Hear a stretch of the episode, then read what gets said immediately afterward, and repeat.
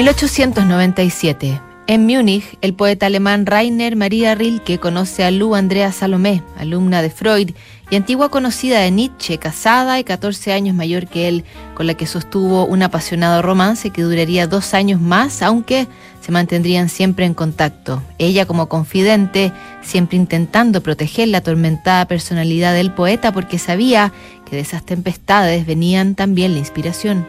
Se veían cada tanto. Rilke sostuvo que sus encuentros con Lu podían cambiar radicalmente su angustia, así es que las cartas contribuyen notablemente a la superación de sus constantes inquietudes. Lu, por su parte, no solo asistió al poeta con su pasión y su conocimiento psicoanalítico, sino que a través de sus cartas ella misma fue transformándose en una increíble escritora.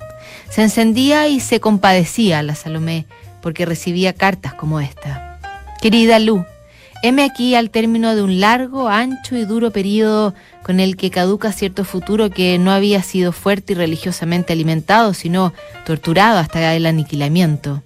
Si a veces durante estos últimos años había podido disculparme sobre pretexto de que algunos intentos por asentarme más humana y naturalmente en la vida fracasaron, porque las personas concernidas no me habían comprendido y me hacían sufrir interrumpidamente violencias, injusticias y prejuicios, precipitándome así en tan gran desasosiego, resulta ahora que después de meses de sufrimiento me encuentro orientado de muy diferente manera, teniendo que reconocer que esta vez nadie puede ayudarme y aunque alguien viniera con su alma más inocente, más inmediata y encontrara su referencia en los mismos astros, aunque me soportara a pesar de mi torpeza y rigidez y conservara su pura e infalible disposición para conmigo, aun cuando el rayo de su amor viniera a estrellarse diez veces en la turbia y densa superficie de mi universo submarino, todavía sería yo capaz, lo sé ahora, de empobrecerlo en el seno de la abundancia de su ayuda renovada sin cesar,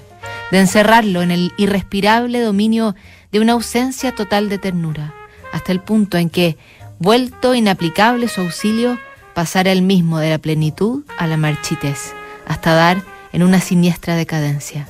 Querida Lu, desde hace un mes estoy solo otra vez y es este mi primer intento de volver a tomar conciencia.